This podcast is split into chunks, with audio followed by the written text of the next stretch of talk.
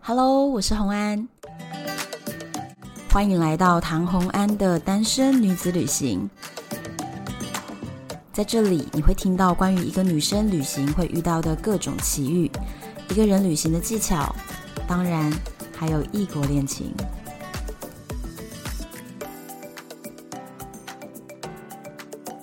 Hello，回到了不是旅游的单元，因为今天我们要聊一个比较特别的话题，关于这个周末大家是不是都在追红红的新闻呢？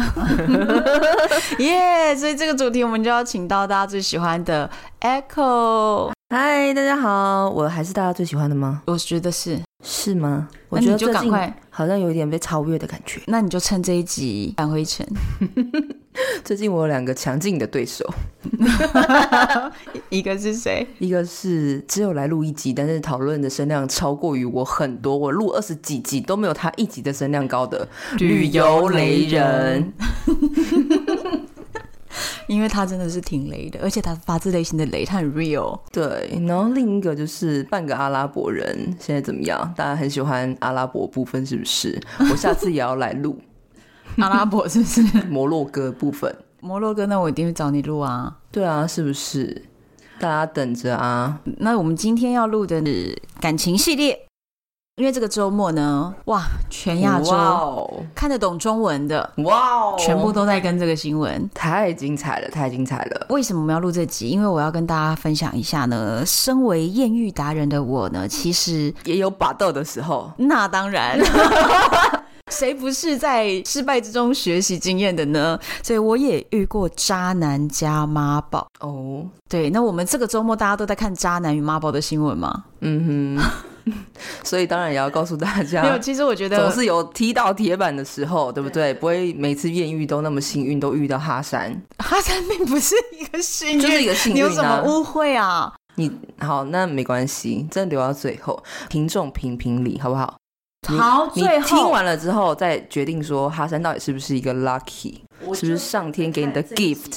没有，我就等着看这一集录到最后，你就认输吧你。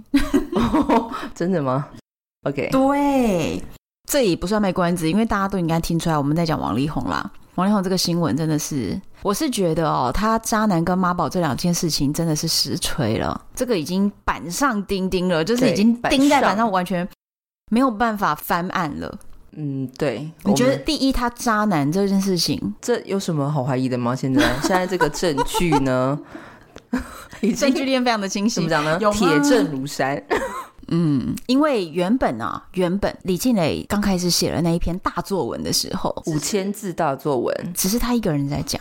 嗯，好，那这个时候呢，白兔的 Yumi 是不是马上就跳出来说他去警察局备案？没错，好，然后这个时候你会觉得，哎，说不定就是只有一个人在说的时候，好像你没有那么确定，对，就是搞不好是炒新闻啊，搞不好是什么，或者是呃没谈妥什么东西，对不对？也有可就能是是比如说离婚离得不愉快，然后女方就挟院报毁复。灭式的那个证据。当时都其实第一篇作文出来的时候，虽然说大家好像倾向于相信他，但是呢也很难讲。为什么我们觉得现在好像是非常明确了？是因为那个白兔的 Yumi 他直接去报案的时候，李静蕾直接在微博上面转发了 Yumi 的那则贴文，然后在上面直接说把警察电话给我，我提供证据。嗯哼，他摆明的就是你说没有证据吗？那我来提供。对，所以如果敢这样子喊话的话，我认为应该就是蛮蛮实锤的。嗯然后还有很多资深媒体人出来佐证，大家有拍到的，没有摄影师啊或什么的，就说：“哎呦，之前大家都不相信。哎、我那个我刚刚传给你 AirDrop 的那一段，就是一个九分半钟录音”。大家有用 Apple 吗？需要跟 我们 AirDrop 吗？那你要到我的 AirDrop 范围内 啊，来，呃，我给你发给你地址大。家来我家门口是不 是？对，那个就是呃一个记者，他其实是在二零一二年，大陆的一个很厉害不的是不是他大陆的那个卓伟啊，是大陆狗仔狗仔第第一一人，人呐、啊，但是他当时是跟台湾的记者买的资料，而台湾的这位记者的九分半钟专访，他直接谈到他当时是怎么样在跟车当狗仔跟车王力宏的时候，发现呢，诶，这个女的有点奇怪，然后他后来渐渐渐渐一步一步发现，每一个去的人都感觉。好像是做特种行业的，所以他们觉得王力宏好像有招妓，可是他们自己都觉得不可思议，觉得有可能吗？他会们的吗？内心都不太相信。然后再来是当时呢，还发生他中间还有跟离开的小姐都坐上了同一辆公车，因为公车上很挤嘛，那没有位置，他就站在这个女的的旁边，然后这个女的就打开手机传了一个简讯说结束了，有收到钱。然后他看到这个话的时候，觉得很奇怪，这什么意思啊？所以他当时就怀疑这个女的，而且这个女的，比如说他们跟车跟到说这个女的后来回去哪边住，然后后来谁又把她载走，然后又怎么样，就是去合下理一个推客测。嗯人那边，对对对对对，这些细节、所以他真的有左转真的有。进家门这样子。对对对，哇哦还有很多后面细节啊，你回去再听那个九分版啊，这个哇哦这样子，观众怎么来你家呢？王力宏呢，今天最新消息啊，妈宝哈，妈宝实锤，嗯因为他爸爸跳出来了。其实妈宝呢，不只讲的是妈妈，就是他的父母啦，怎么都四十五岁了，遇到这个事情，父母跳出来讲话，一时之间也没办法跟父母解释，因为之前演的那些戏，我不知道怎么圆过去会不会。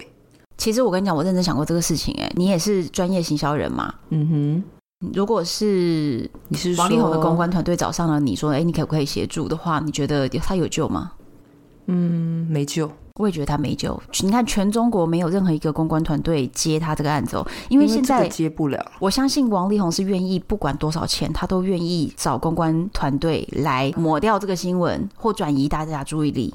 可是这个压不过了，因为实锤雷神之锤真的太实锤了，就是一嗯旦有证据在外面，而且留了很多的话，这个公关是压不掉的。所以我觉得王力宏可能真心觉得吃定他，可所是他以真没有心可防着能他不。了解他，他我觉得他真心可能不了解这个因女为他孩也没有子，想过要了解，有可能。嗯，所以他可能在不知不觉当中，就是即便是很少的接触当中，其实李静蕾留存了非常多的证据。王力宏甚至都不知道李静蕾留了多少证据，我认为。或者是说他觉得他知道也没差，因为反正我对你也没有爱了，但是反正我们就这样结束了就好了。可是我讲真的啦，这个我们就先来进入第一个话题啦。我觉得为什么为什么啊？你今天干了这么多，就是道德上面比较，有瑕疵的事情，你是不会多给一点钱封口费吗？可是人家就不是要钱的，人家要的是爱的，嗯，你就找错了对象。所以我认为王力宏其实如果在谈离婚的时候，他好好谈，然后把面子都做给对方。对啊，然后把钱也给对方，因为其实媒体有报道嘛，他他在婚后的所有财产就是买在妈妈的名下，买在公司的名下，所以只要是亲人或者是公司名下的财产都不算婚后财产，不用跟他对分。所以其实李金磊他并没有拿到合理推断该要有的。因为财产转移的非常的高明，很干净。对，那也就是因为这样啊，所以我才说为什么他他该给的钱他给一给嘛，对啦，他该给的钱给一给，然后该给的照顾、该给的面子，如果你都做到，其实里子就是你今天要怎么样就怎么样，女方也都包容了这么久了，对对不啊对？所以你该给的给的话，我觉得也不至于如此的玉石俱焚。而且最后的那个理由，他居然是哦，为了以后或者是 maybe 现在喜欢的女人，他不想要承受小三的罪名，所以他我没有说要跟喜欢的女人，他说喜欢的 人。喜欢哦，喜欢的他或他，对，然后抓到重点。我们现在讨论第一个，就是所谓渣男的演技。我跟你讲，我也遇过演技很好的渣男，你也有叠交的时候，有啊，就是我遇过的那个渣男，我这个年轻的时候吧，现在应该大学的时候真的，我跟你讲那个哦，不得不把它拿出来消费一下，因为人生都付出了这么多的代价，我们当然是好好消费它。这个故事我之前有在别人的 podcast 节目里面聊过，但是我在我自己的节目里面应该没有聊过这个人。他真的是我所有的男友里面渣男第一名。在我大学的时候啊，交往过一个男生。其实我们的认识呢，一开始就是个错 误，因为我什么们意是思？交友上面认识的。不是你同学就对了，不是不是身边的，所以这个人的背景呢，就搞不太清楚，是个谜啊。是个谜。然后他念台湾前五志愿的大学，哦，嗯，因为我怕这样子就是影响到人家学校的名声，所以就不讲。但是不会是啊，这是他个人行为啦，那也很好猜啊。那就是说，其实渣男跟他聪不聪明也没有什么太大关系。我觉得渣男当然要聪明啊，真的吗？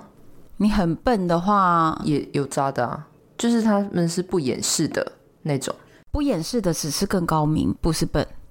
我就是这样啦啊！你要更接高受明呢的，就对，接更受高明的渣是我没骗你哎、对啊，我没骗你啊。我就有老婆，你要不要跟我在一起？要跟我在一起，你不要靠腰，就是这嗯种哎、所以这个是更高明，好不好？不掩饰的是更高怎么明。我内心突然蹦出了，我脑袋里蹦出了怎么好多名单呢、 就很多这种的欸、对呀、就是我摆明了呀。哎，反正我跟你讲啊，这这个渣男呢，我当时认识他的时候呢，他就是念一个非常好学校，然后很妙是这个学校的学生啊，很少在打工啊。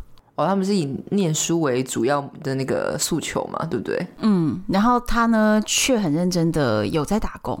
我当时就觉得哇，这个男生好上进哦，就是很努力、很肯做的人，并不是那种家里给了一堆钱，然后让你过着爽爽的大学生活，然后都不考虑家里的。他所有以去打他家工，境是小康，但是他就会自己去打工。我就当时我会觉得这个男生是愿意动手做的，嗯我就觉得好像还不错。后来刚开始交往时候，就发现呢，每次见面呢、就会发现他好像有另外一个女朋友，哼，怎么会发现呢？不是，好像有跟另外一个女生搞暧昧，但是你们没有共同朋友啊，就是从他的手机看到的哇、哦，讯息。第二次又发现了原本的那个女生跟他的对话以后，还会有下一个女生。后来我就会想要偷看一下他的手机啊什么的，就是发现呢，哇，除了我前面知道那两个以外，还有下一个女生。所以我最高纪就录是用发现，跟你认识的那个网站，不是，他们都已经转移到比如说简讯联系啊什么的，哦或是 Messenger 那种。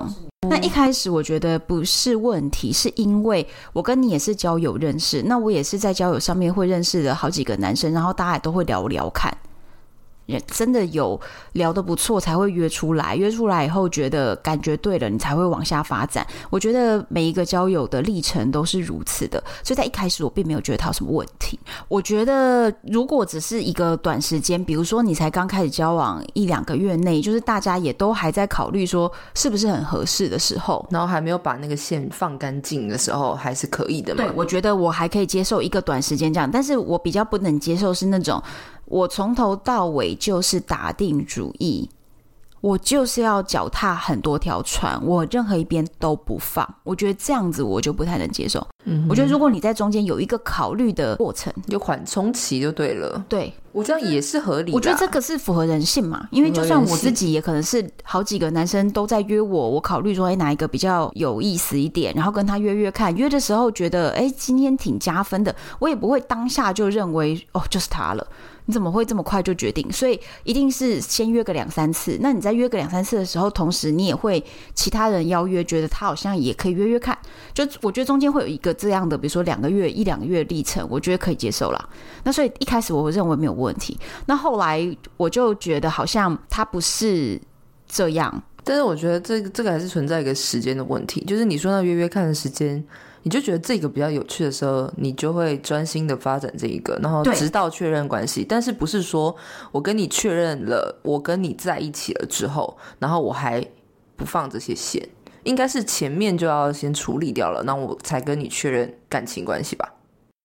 我觉得对，我觉得对啊、，我我我同意那个模糊范围，可是它不是在后面，它是在前面。他对应不对该是在前面对，可是并不是每一个人在谈感情的时候都会有一个告白。有些是莫名其妙就在一起了。有一些是那我也们就不觉知得道好像差不多，所以你没有很确定说所谓在一起哪一天呢、啊就不知道，对，所以然后也不太明确知道说是不是在一起，所以你刚刚想要去定义，你也定义不了，对啊，所以你们就属于这种对，你要去定义说，哎，我们确定关系了以后，你就不应该有模糊期。问题是我们确定关系到哪一天啊？因为没有那个告白说你愿意做我女友吗？好，我愿意，没有这个过程嘛，哦没有，这一秒嘛，所以你就不知渣道男。线索呢。可是我觉得这不能算是一个条件，因为很多人谈恋爱本来就不是很确定，就是没有那个告白。其实后来我有遇过别的男人追求以后就来一个告白的时候，我会想说，哇靠，吓好歪好老派哦，就是现在还在告白，就你愿意做我女友吗？我就觉得哈，好怪哦。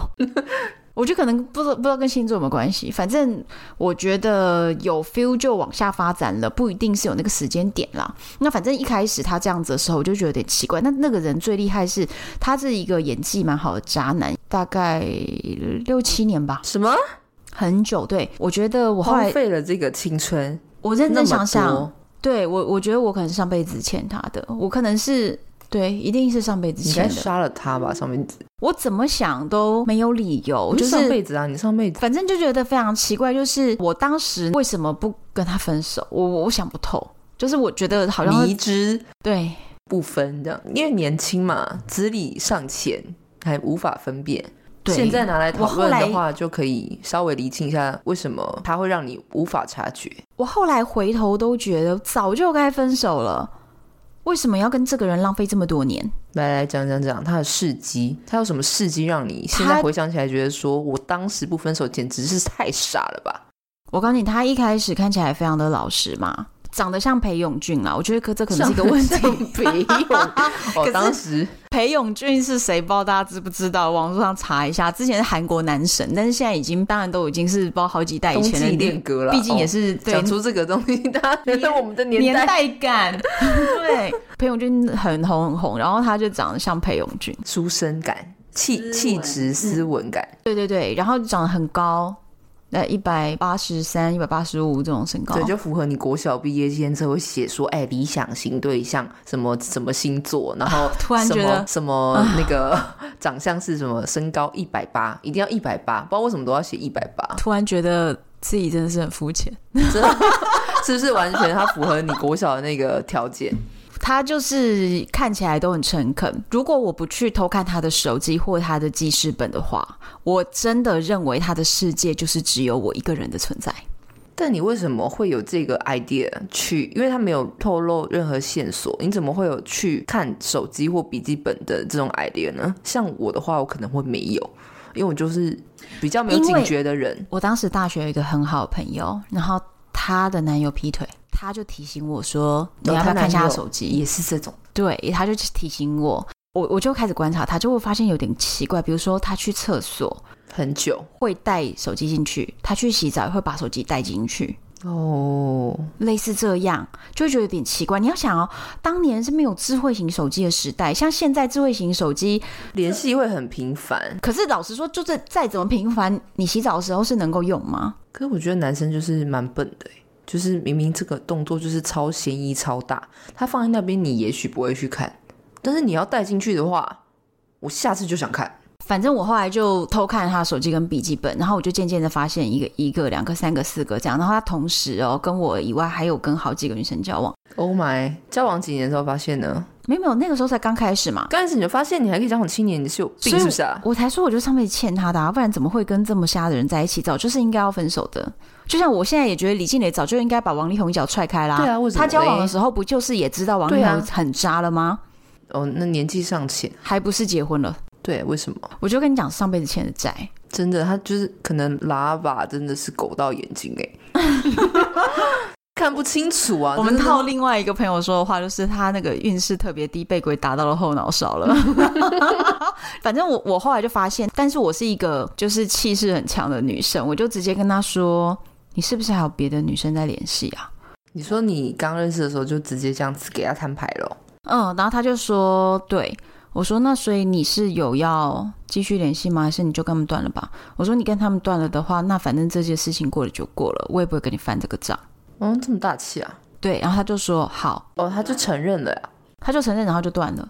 因为我就说那个时代在刚开始前面两个月吧，所以当时我也是觉得，反正就可能是模糊期，然后还没断干净的人。那我觉得如果有要认定的话，那你就是把这个断一断。那我就直接下个命令台，就听了，这样乖乖。可是后来啊，简单讲，就是在交往的大概六七年当中，他至少被我抓到十几次出轨。每一次到底是为什么不分呢、啊？对，妙的是我为什么没有分手？奇怪，还是你觉得说，哎，最后变成一种刺激感，没有毕业以后，我就是很认真在关注我的事业，没有在经营感情？我就觉得每天吃饭有人陪就好了，没有那个力气去谈一个新的谈感新情，的感情，我也不想要好像很孤单都一个人。所以我跟你讲，我觉得哦怕孤单这件事情很容易让你遇到渣男，然后遇到渣男你又离不开，因为你就是怕孤单，所以你就宁滥勿缺。真的耶。怕孤单是很糟糕的事情啊。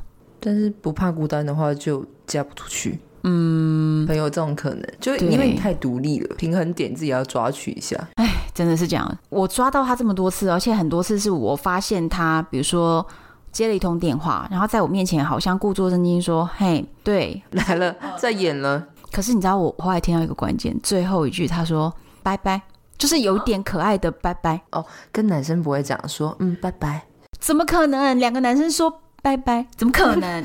两个男生一定说好好挂了挂了。好、啊再见再见，他说：“好好，再讲啦，啊，先这样，先这样，一定是这样的嘛。所以他如果是拜拜，你们觉得有点怪？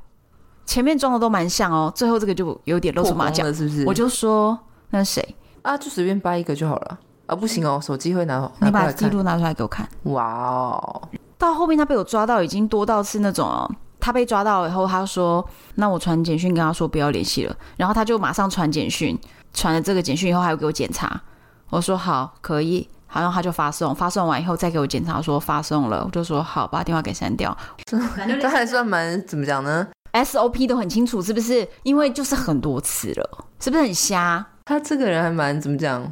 我要讲知错能改，但我就觉得好像就是他用他在也这不边改有点不对，因为他也不改，因为他也没改，对，他只是知错了，而且他承认了，承认 SOP，然后然后但贴是了他 OK 泵了。以后也不改，哇，他的魅力这么大，是不是？因为他就很会装老实啊。大家会相信他？连我都要跟他分手以后，还有很多朋友说啊，你以前那个某某男友，老实的男友呢？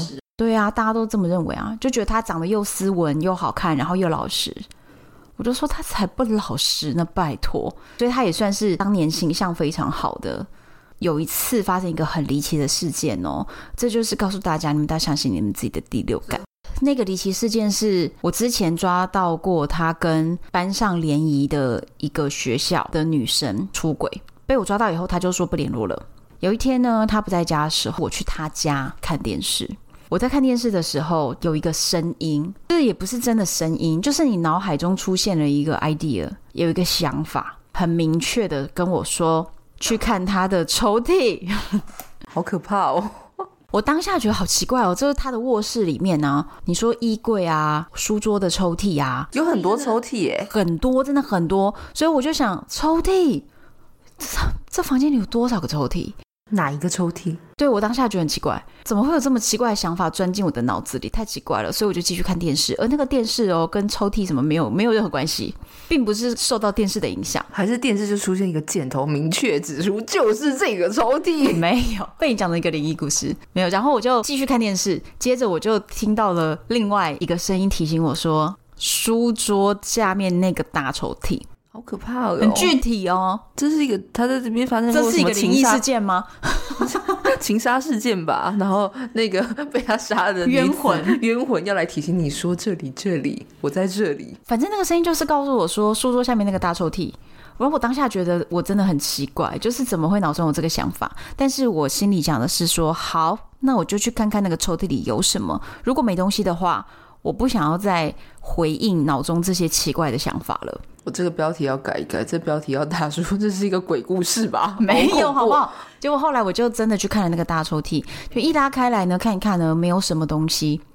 可是呢，我正要关抽屉的时候，突然想一想，一个反作用力，然后抽屉又自己弹开来了，然后你就没有发现 我后来就想一想，是不是抽屉的后面啊？因为有时候东西会掉到抽屉后面去，所以我就把哦手伸到抽屉的最后面的那一块挡板的后面，哦，就是我就把手这样稍微往后伸，我就摸到东西嘞、你哦，一只手，不是好不好？好恐怖哦！ 是那个另一个跟那个女的联络的手机，不是，是一张光碟 片和两件全新的男性四角裤，一张卡片。先看卡片嘛，对不对？这是什么抽屉啊？后面的空间如此之大，那卡片上写说，我们这一次复合不知道可以在一起多久。这一次复合有有写时间吗？当然会写日期啊！我告诉你，就是我这一天翻他抽屉的前两天而已，哦所以等于是他们之前在一起了，被你弄断了，现在又复合了。对，然后是最近两天的事情，所以这个第六感还蛮及时的哦，及时新闻型的第六感，太恶了，以后不能随便惹你，也不能随不便能骗随便你。骗我，我告诉你，我是知道的。 有一个声音，难道对 难怪你怕痛不怕鬼？因为你养小鬼吧？没有，好恐怖哦！反正意思就是他们复合嘛，然后就两件四角裤说是送他的礼物，然后又说那为，什么送四角裤？所以这就是案情不单纯嘛。而且那光碟片，对我觉得那光碟片是最不单纯的。什么光碟 片？结果我就马上把电脑打开，把它放进去看看嘛。对啊，一定要看看啊！都已经这个不结果甜你知道蜜是什么吗？是性爱光碟，是他嗯谁们跟谁的两性爱个的光碟哦片？就他们两个、啊，他们两个自己就是上床打炮全裸，然后还用相机拍了性爱光碟，情何以堪呐、我就整个觉得超级傻眼，就是收证啊，拷贝啊，不懂吗因？为我直接拿走了、啊。哦，你在拿手，那当然啊，而且我告诉你，我这个人是很沉得住气的，你没有立刻就爆炸，然后暴怒，然后就摔没有，东西我一定是想说，我接下来能够做多少事情，把证据都搜索出来，而且我要用什么样的狠招对付他。可是，当然，大家要知道一件事情哦，我是有考虑法律的，就是如果你把他的裸照公诸于世的话，我们就犯罪了，你知道吗？对啊不，可以随便公布别人的裸照、哎，不能乱公布的。如果他自己愿意公布可以，但是我们不可以公布别人的裸照。所以呢，当时我就心里想，我要怎么样报复呢？应该是报复这个男的吧？报复这个男男很的有啊问题啊！两个都要。然后我就跟我当时那个男友说：“你把你的 Messenger 的账密给我。”然后他就说：“为什么要密码？”我说：“不给密码就分手。那为什么不跟你分手？”奇怪你，嗯那么难搞，对，然后你奇为怪什么也不跟他分手？你们两个是不是有什么我就说啊冤债？上辈子欠的？其实我也不知道他为什么不分，好奇怪嗯。他为什么不分？接下来把他密码给我之后，我就把一封信发给他 Messenger 上面所有的人，包含哇，封锁名单，我就广发群发。那你跟那我李静蕾有什么区别吗？唐静蕾，我就是当时没有微博嘛，好不好？有微博的话，我就是告诉几千万人了呀。太荒唐了。对我当时就是群发，然后群发的时候，我上面写什么呢？我的内容并不是对着公众讲话，我的内容是对那个女生说。你自己上一次自己跟我说你不会再跟他联系了，而且你还跟我道歉，说你是不知情的第三者。那为什么你现在又重新跟他复合？我今天已经看到你们的裸照了，我是用文字写的。我说我看到你们的裸照和新安光碟，今天我有办法让大家收到这则讯息，未来我就有办法让大家看到这些照片。所以我只有这么说，但我没有附照片，你这是威胁，对威我胁就是威。胁，对我就是威胁，就这样。后来这个女的就消失了，这还不消失啊？嗯，就是以当年来说，真的是挺丢脸的。可是问题是，今天王力宏就是想翻盘呐、他没有要消失啊，他翻不了盘的啦，对，可是他也没有要消失，他还想凹啊，你看。因为他也消失不了，现在才是个重点。而且你看哦，今天被王力宏牵扯到的每一个女星，是不是都想凹？哎，不要来凹，劝大家不要凹，凹到时候被锤到的时候，更丢脸，你演艺事业整个就没了，对，先不要凹了，先默默的，你不讲没事。凹不凹可能都没救。那个女的后来就消失了啦。那其实我当然，你说认真，现在就回想说，我到底该不该跟渣男分手？绝对应该分手啊！这个渣男那么烂，为什么要纠缠那么久呢但？是啊你锤完了之后呢？他还不知道呢。然后到隔天去学校， 同学就说：“哎、我们好像有收到一个讯息，这样子。”哇塞，然后同学就跟他讲了以后，他还说什么东西，他来看看了以后，他回家他知道我非常愤怒，他还不敢跟我讲，一直到后来隔了两三天，他才问我说：“你为什么要传那个给所有我的朋友啊？”我就说：“你有意见吗怎么问得出来？”啊我？说：“不然你分手啊。那他就不要分哎、哎，不是，你也不要分啊。是我什觉么得一一股不甘心吗？愤怒、怨气，没有没有，所以我就跟你说，我可以理解啊。你会觉得就是很多这种出轨啦，或者是离婚啦，或分手啦这类的感情剧码呢，你会觉得这个女生很爱他，不会做出伤害对方的事。可是我觉得不是，我可以理解一个状态，就是爱跟恨同时并存的一个状态。就是我当下就是这么爱你，才会这么恨你。我就是这么爱你，所以我这么想给你死。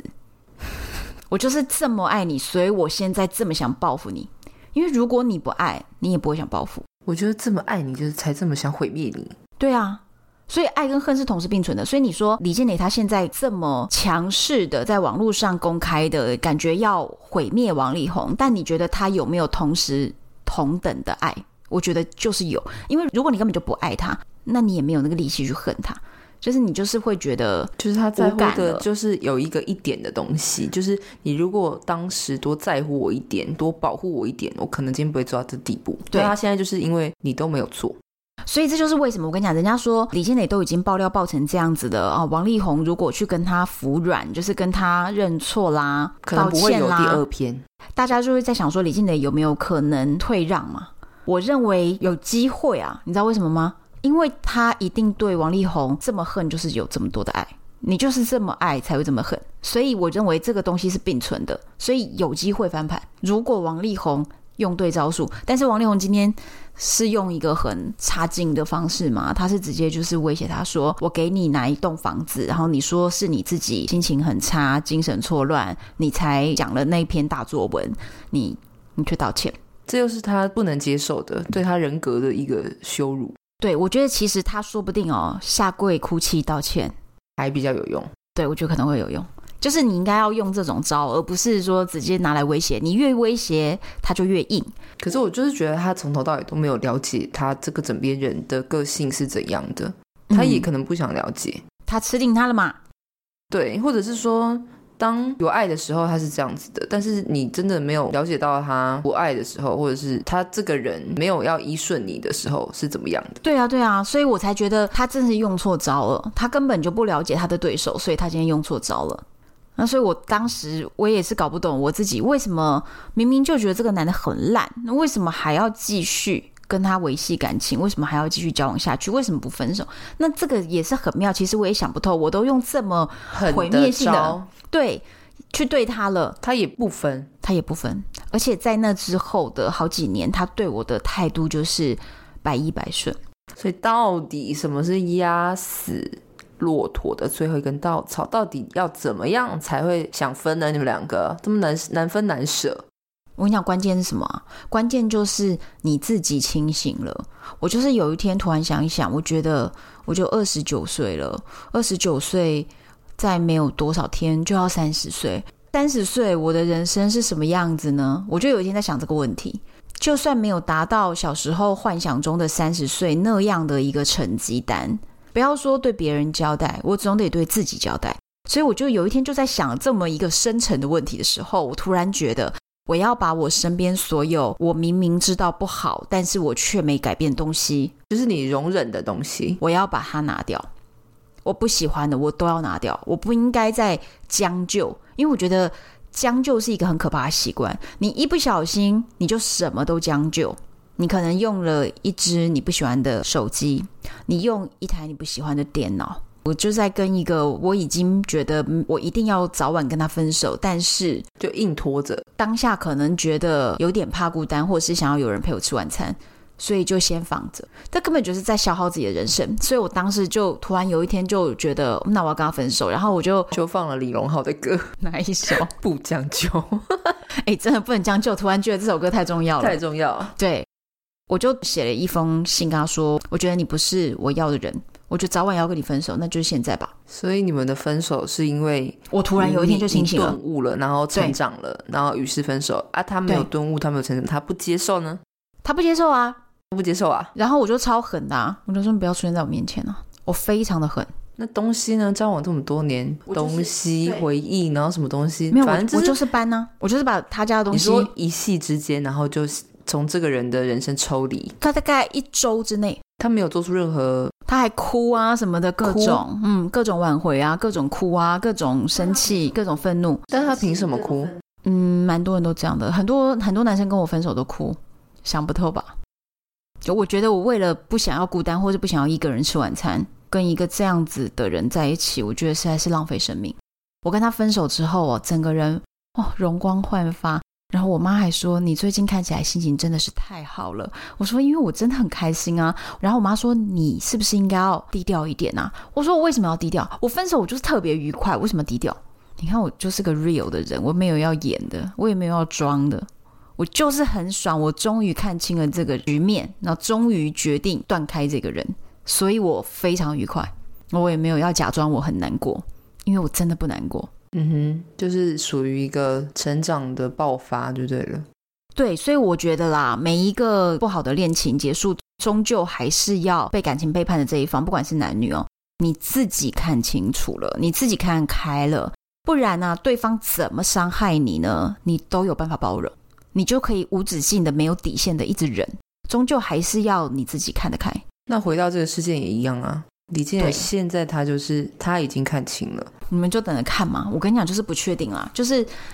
呃，我觉得在这中间，比如说李静蕾现在到底是只剩下愤怒，还是依然有爱，这个应该只有有他自己知应该道。是有爱吧，因为他第二篇的发文其实还是有部分在帮他哦我只说要话。还有爱的话，那王力宏只要用对招数，你说能不能止血，或者有没有挽回机会，我觉得都有可能，这个都很难讲啦。那你说王力宏用对招数，他是真心，还是他又继续靠他的演技？你不知道的。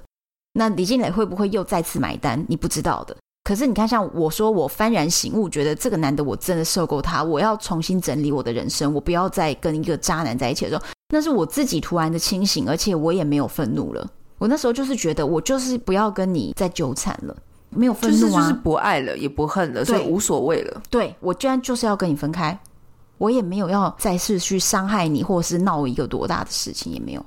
只求一个走对，只求彼此解脱。对，但是我跟你说，在我非常狠的，就是一定要跟他分手之后的那个当下，由于他不愿意嘛，对不对？太苦嘛，对不对？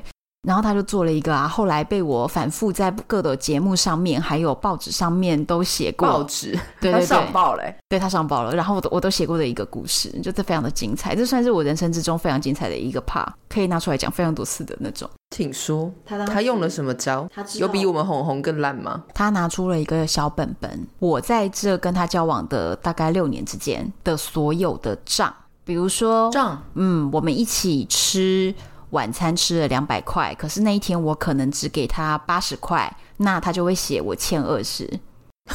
对，然后比如说他去买了一包卫生纸，啊你用20了块两张，所以然后这算你五没有毛。我就要算一半的钱，就类似这样，他就记了所有的账。所以他的内心是觉得一定要跟你 A A，只要你没有是除以一半的，对他就要说你今天你这一笔少付二十块。对，而且很莫 Oh my 名 God 哦。你知道女生跟男生的食量是相差蛮大的那不，用一半来算呢、你今天三颗贡丸，他吃了两颗，你吃了一颗，对。可是那他就会你叫我算一半，然后比如说每次吃这样卤有公平吗？很不公平啊，他莫名其妙啊。然后比如说吃卤味啊，女生就是吃五十块，就是大概点个三样五十块，就是很饱了。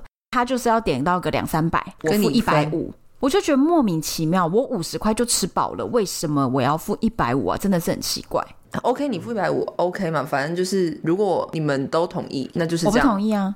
不是，是因为你不知道，你不知道这个小本，你知道这小没有本没有，本我们前面有争吵过这件事情，然后我就说你要算你就他妈给我算清楚一点哦。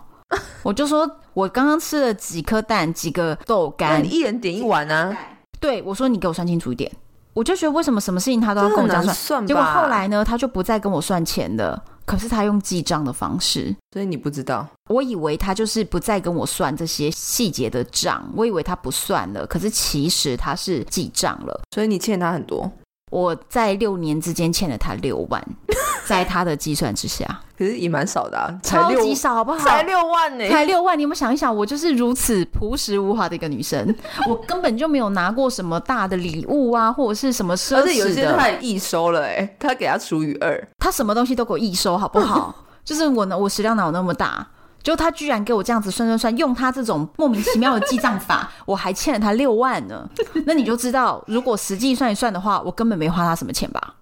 没有花什么钱，对，六年花六万，然后 一天才多花多少钱？对啊，呃我们来算算，等一下不是我来除， 我来除， 这实在太好这笑个太了。荒谬了，啊而且他不是有打工吗？我一天花了二十七块 七，好不好？好啦，这个我们就要呼应到今天王力宏案子了，他有打工没有错，他也不是很缺钱。我就是要跟你算呐、对，所以当一个男我一的，毛都不要给你。今天王力宏是不是这样？对啊呀、对，王力宏他多有钱啊！你知道他离婚隔天不是就在大陆做了一个那个 Infinity 的汽车的新品发表会？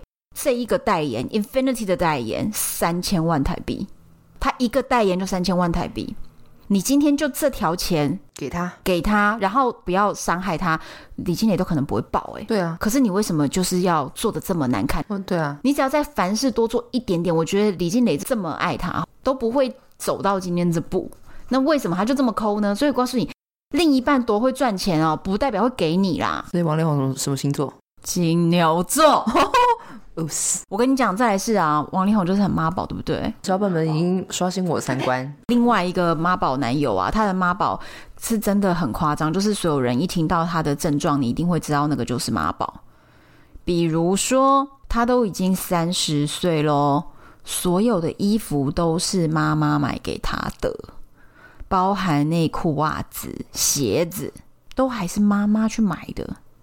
三十岁耶，然后到三十岁哦，所有的衣服还是妈妈洗的，衣服内裤都还是妈妈去买，你不觉得有买点我奇觉得怪有点吗？奇怪，洗可能很多，可是我觉得这样就是妈宝啊！就是啊，为什么三十岁不会自己洗衣服啊？又不叫你手洗，洗衣机不会用吗？就是也很难说，因为有些妈妈她就是要照顾到这么透彻，你你就是把她养成了一个习惯，可是那这就是妈宝和宝妈，对啊，他们就是相辅相成的成对一个出现的， 对， 所以给你一个是，一组的。因为我跟你讲，没有这样子的妈妈也养不出这样子的儿子。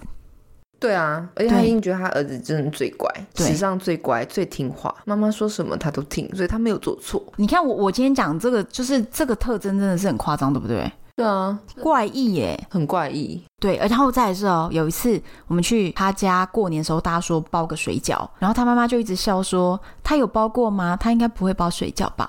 我就愣了一下，教她三十岁了没包过水饺、哎，我当然现在可以教，但是我就是想，那这过去的三十年怎么回事啊？我觉得好有可能啊奇怪哦可能她的 focus 不是在包水饺啊，没有，他从来没碰过厨房任何东西，他只会泡泡面，可能妈妈就觉得说他是男生就不用做这种事情，所以以这就前是真妈宝的啊，很多人都这样的观念，那这就妈宝啊。妈宝养成之欸 路哎、对他真的是我认识很妈宝的妈宝。可是我跟你讲，这个就是他在交往初期，他都不会让我知道，因为他自己也知可道是。你看不出来，这要怎么看出来？你告诉我，就是你在认识这个人的时候，你要怎么了解？你只能说哦，我交往了之后，哎，深入了解他的家庭，哎，居然你对不可能说要交往之前你就说我来先先深入了解一下你的家庭，我再来交往，没有这种事情啊。对，因为你交往的不够深，你就了解不到这么深的事。对，然后了解到都已经交往下去了，然后有些人就觉得说，那不然试试看好了，这就是浪费人生了。哎，哎呀，所以我也是这样子浪费了一点人生。蛮多的吧？这样前前后后哇， 你看这样子我，我浪费在渣男跟妈宝上面就十年了，好不好？哎、他也浪费很多那个时间在你的身上哎、你不要这样说啊，哎他、他花了很多时间记账哎、那很难哎、我觉得记账我就记不了了，还要记你的，还真要的，这他样整天在算记我的 账。哦。前五名的大学算术不是盖的，这样都算得出来。然后我跟你讲，重点是我刚刚讲了这个妈宝啊，他金牛座跟王力宏同星座，我也教过金牛座的男生他是不是妈宝呢？ A A 制，也是 A A 制，对不对？金牛真的很重 A A 钱，制。可是呢，我觉得他很爱我，嗯我觉得到最后他就不跟我 A A 制了。可是是我我会跟他 A A 制，因为我会觉得说这样子的话，我们以后假设说不幸分手了，是不是我就牵扯不清了？所以我会尽量给两百零二块，我可能就给一百块，但我不会给他一百零一块。这样是不行的，你这样是不行的，我你以这样会前被是记账等，一下，我以前是，欠一块，但是我觉得这样很麻烦，因为你知道情侣出去真的很麻烦。你这样就是会被记账欠一块。他没有，他没有跟你那个男友一样， 但是我是觉得我做到了我该做的那个部分了。我付了一百块，少了一块你，你付一下会死哦。哦，可是我那个我那个记账的男友他会死， 对对他会死，对，所以我觉得这差不多就是一个他们的习性。对不对？然金后牛分手男也，要哭，真的要会哭，下跪道歉哭，我拍跟你照，讲，这一个妈宝男他也是分手也哭，哭了然后两个月，尝试自残。哈，所以我一直觉得他真的很爱我，可能他是不是世界上最爱我的人不一定啦，我不知道我啦。觉得你这个这个这个想法有点问题，不是就是你怎么你会怎么知道他这么在哭？执着？没有，他在哭的是什么？你怎么知道呢？可能是他哭可自己啊能呀、对呀、他在哭他自己被甩的那种伤心感，或者是自己被抛弃的感受。他是在忏悔。你怎么知道他在哭哪个怕？其实我也不知道，我们今天是不是把金牛座、金牛男把他弄死？哎，我跟你讲，其实我自己人生中认识的金牛男真的不多啦，就是。王力宏不算嘛，哈，王力宏今天是以我们的这个案例，我认识另外有三个金牛男，那我只能说不能一竿子打翻一船人，我不能说只啊这能个世说界这上，是这是你个人人生当中的统计。对我人生当中就是认识了三个金牛男，而这三个金牛男都这样。然后最妙的是，这三个金牛男呢，在王力宏事件一爆发之后，这三个人纷纷销在声匿迹，没有没有没有没有没有， 他们分别在脸书上展现他们对王力宏的同情。同情还是攻击？同同情啊！情，他们觉得王力宏也是不得已的。哦，嗯，他们就是所完以他全们站的在王力同宏那温边。层就在这儿。对对，所以虽然就是全亚洲骂声一片，大家都在骂王力宏，但是绝对王力宏还是有支持者的，至少金牛男的这三位是他的支持者。 但是我还是要再次强调，我只认识这三位，所以其他的金牛男我不知道。对，你只但是我认你识个这三人位就的是这样统，计啦，个人的统计，但是我认识的这三位这样子而已。这个世界上一定也是有好的金牛男一，定也是有真我的们照老师几率的。来说，一定也是有好人的嘛。嗯，只是我刚好遇见了三个就是这样，然后再搭上一个王力宏，所 以他们这四个凑一组。 如果你也不幸是金牛男，你不幸的认识了唐红安，你就要合理怀疑说他是不是在说自 己。不要。嗯，哎、嗯，你确定不是我吗？ 或者是你心里有一惊，想说哦，没有，我觉得他们都不是我听被众了，发现他了。们不是听众了。好啦，如果我们听众里面有金牛男生，你可以出来反驳一下，我们就是当一个讨论。我不是在说你，所以今天我们故事还是有一点小精彩。没有要说我也在哈山呐、你不是觉得遇到哈山是个幸运吗？让我告诉你，他爬是山什么男？妈宝星男座，星座他巨蟹，可是他是妈宝。巨巨蟹顾家。我告诉你，你知道为什么我这样讲他吗？因为他娶第一个老婆是为什么？是因为你不嫁给他，所以他娶了一个妈妈喜欢的人。他先娶了才认识我的好吗？他娶了以后两个礼拜认识了我。嗯，第一个老婆呀，是吗？对啊。但是他娶的第一个老婆，他真的完全不喜欢。然后是他妈妈去帮他选，然后他就只看过那个女生十五分钟，他就跟那个女生结婚了。可是他很想要小孩，所以我老实讲，哈山除了在我这种就是强势的女性一直追求我求而不得，对我如此奉献，除了这个怕以外，他是不是一个可怕的妈宝男？就是他娶老婆是为了妈妈喜欢，然后娶了老婆又把老婆丢在家里面，让他老婆伺候爸妈，然后他自己就在外面工作，所以他根本就是跟他老婆几个月见不上一面的那种。所以他离婚了。对，所以他离婚，然后他后来又娶了第二个，又是他爸爸妈妈在沙漠附近的小镇帮他找了一个女生，然后原本这个女生离他家比较近，他就娶了第二个老婆。我自己对于这件事情的感觉是，他是有家族的压力，然后有传宗接代的压力。好，那你这些话能不能套在王力宏身上？他有可能家族他的有压力跟传宗接代的压对，力，就是妈宝的压力。对，妈宝都觉得自己是不得已的呀，然后他觉得他在尽责任啊呢、他觉得他自己在尽责任，然后他挑的就是我妈喜欢就好了啊，我不用喜欢你。可是呢，就在于说他有没有要演，哈山不演，他就是你就放在家里，你就陪我爸妈，我爸妈喜欢你就陪他吧。可是我的感情对象，因为哈山是在国外留学过的，对不对？嗯，他可能有受到一些其他非阿拉伯文化的熏陶过，嗯他知道说自由恋爱的重要性。我觉得他的内心有在渴望说找一个自己真正喜欢的人，但是嗯家庭又不能不顾。但是你在这个时间点就是没找到喜欢的人，他可能就选择这样的方式。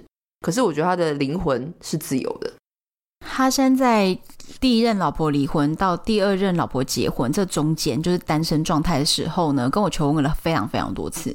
你就不答应。我不答应。对，那但是我我劝他不要结第二个婚。我跟他说，如果你未来要结婚，你一定要找一个懂你的人，而且是你真的喜欢的人，可以陪伴在你身边，跟你事业相辅相成的可人。假设今天他家族需求的人就不是他喜欢那类型的人，他永远就是不可能娶这样的人啊。对，所以他就终究第二个老婆还是 copy 了第一段的一模一样的状态，所以他第二个老婆又娶了，又生了孩子了，可是状态也差不了太多。那又差不多了，对，生了孩子就也差不多了。重演了第一任婚姻的同样的问题。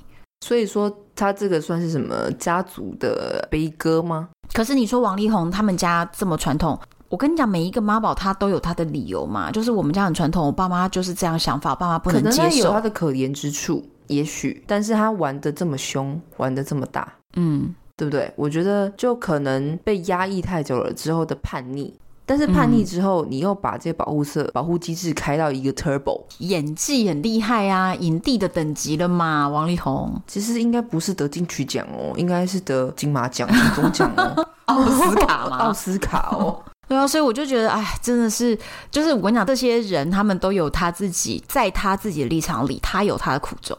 可是每个人都本来就有每个人的立场跟苦衷啊，对，只是但说我是觉得，在你自己要尽你的孝道的同时，你可不可以不伤害别人？你可以尊重别人嘛。对，这就是今天为什么王力宏会被大家批评到底的原因。对，啊，其实王力宏就好好的跟自己真爱好好相处嘛。你是说哪一个部分？云我们迪就是不确定，本来以为云迪已经安全下庄，但好像看来并没有， 我们嗯， 拭目以待。我跟你讲，这个瓜菜太多了啦，这个都是吃不完的瓜呀。对，这现在在进行中，瓜都已经吃不下了。哎、等一下，那现在我们的录音时间呢，也就是礼拜天的下午三点左右。那我们来看一下，我们现在来现场划手机，对我现在马上来看一下。看一下下午三点这个期限，对，因为今天就是早上李静蕾再锤了一篇说你下午三点给我出来道歉，不然的话我就要告你。哦，你知道吗？微博的热搜，现在微博热搜第一名叫做三点， 截图给大家看，来我放照片，哇哦！ 大家都在等这个时间，结果打开来，大家是说下午三点等来了下午茶，却没有等来王力宏的的道道歉。哇哦！然后、哦真的哇，没有这个三点哇热真搜的下面没全部哇哦都是李金磊给王力宏的道歉期限已过，承担啦，好不好？而且很多人还说预感三点他会把妈妈搬出来。就是说妈妈正在路上，有没有？有些人说爸爸已提油救火，妈妈正在路上，哎，所以现在就是怎么样？三点现在是热搜第一名，还没其他的那个是不是？没有，我觉得这很可怕。他基本上好像在亚洲地区人格死刑，哎，我跟你讲哦，之前那个吴亦凡事件呐、社会死亡了。那个他女生也在后面压了一条说。几月几号晚上几点之前限你道歉，如果你不道歉的话，我就要公开下一波证据。那个时候我也是在线吃瓜，嗯哼结果呢，他压的那个时间点呐、所有人都在微博上面把微博快要死在爆了。那我也上去那个女生的账号看，就她就没有更新，接下来整整二十四小时都没有更新，大家就想说现在是进入什么状态？就是说怀疑他被绑架了。对，就后面还还可以演到这种就悬疑剧情去了，所以我们现在进入悬疑的 part 了。所以我们每个人就是在这个剧本的一部分。今天是礼拜天嘛，那这一集是礼拜一早上八点播出。那我不确定大家听到这一集的时候，到底这件事情有没有一个会发展进到展什么的程度？粉丝最喜欢我们怎么样呢？明明就讲的大离题了，又要把这个题给他抓回来。他说我们 有非常好回到主题的那个能力。所以今今天天的主题就是艳遇达人 也有叠交的时候呀。也是遇过渣男跟妈宝的，对。那所以呢，今天跟大家都分享了这些东西，然后中间也分享了一些我对于感情的价值观。那也是告诉大家，遇到不好的男人，真的不要纠缠了，因为最终只是浪费你自己的生命。但是不可排除，如果是你上辈子欠的债呢，还先是把它给还完了。还完了才分得开啊，这个对没办啊法。，你看艳遇达人都也会遇到渣男。你那个记账本六万到底还了没有？我还了，你还啦、因为我当下有个想法是。我上辈子到底欠了你多少？我这辈子要花六七年的光阴在你这个烂货身上，还有然后6还要万被你记账。对，然后我突然脑中就有一个想法是：不管我上辈子欠多少，我这辈子绝不能再欠，我下辈子绝不要见到你。所以我嗯就觉得，我就还。你不觉得很可怕吗？六年六万，对啊恶魔数字 哎、六六六。你不觉得哇说哦出来真的是，哎，所以就这样了。我最后还是非常霸气的付了钱。最后还是要跟大家讲，你看艳遇达人都会遇到渣男，但是你重点是自己心里要过得去啊，你不要就是遇到了，然后觉得自己怎么那么可怜，委屈死了，要死要活。哎，今天错的是他，不是你哦。我觉得哦，女生还是要过好自己，对就是今天把你自己的状态调整到最好的状态的时候才会呢，吸引到对的人。好的男人看到你，他会喜欢你。如果你还是在一个那种就是不断的怨恨的一个状态里的时候，任何好的男人看到你的时候，他也不敢定跟你定下来的，就会不敢跟你避开发展。对对对，所以呢，终究还是把自己过好。不管你有没有另一半，你都应该要把自己过好。就像就像这次李静蕾的这个大作文的前面两页写的很重要的一个观点，就是说，即便你都结婚了，你都还应该保持自我。对啊，对，你要花一点时间在你自己身上，你不能说我的世界就是我的老公，就是我的孩子，然后你就放弃了一切的东西。当你这样子的时候，连你自己都不在乎自己的价值，那别人如何在乎你的价值呢？确实嗯，所以我们还是要鼓励一下各爱位，自己就是多一有点曾经遇到渣男的、有跌倒过的对女性，往前走啊，人生就是下一步往前走了。啦我现在都只是一想个绊想。脚石而已，对不对？我跟你讲，我现在都想想到以前的那些所有这么奇怪的男友们，还好我一个都没嫁。你看我日子现在过多愉快。如果我之前嫁了，我还有这么爽的日子可以过吗？真的没有了。对，也不是说鼓吹别人说不要结婚，也不是要鼓吹别人单身，是说你要嫁，你要遇到对的人再嫁，你不要这种人还傻傻嫁。不能在你自己的脑里，你都轻视了你自己，你把你自己看得不重要，别人就不会看重你了。嗯，就是把自己的价值跟内在的知识啊各方面提升一下，就是祝福大家以后都可以吸引到对的桃花、对的人，远离渣男跟妈宝。好，我今天结论讲好好哦，太棒拍手了！！希望我可以因为这一集，然后就回到那个那个，呃， 单身女子旅行的那个第一名嘉宾宝座。谢谢大好家，希望可以。那我们现在啊，就是有单身女子旅行的 IG，所以大家也可以在 IG 上面 follow 我们，然后回应我们好不好？这上面如果呢有留言什么，都是由我亲自回复。那 FB 上面搜寻“台湾”或“单身女子旅行”的社团都可以看到我们，而且我们有很多关于文化或异国的故事呢，都会搭配照片，所以大家就可以听 podcast，然后之后搭配照片看，就会觉得非常有意思。敬请期待下一集。我是红安，我是你们最喜欢的 Echo。拜拜。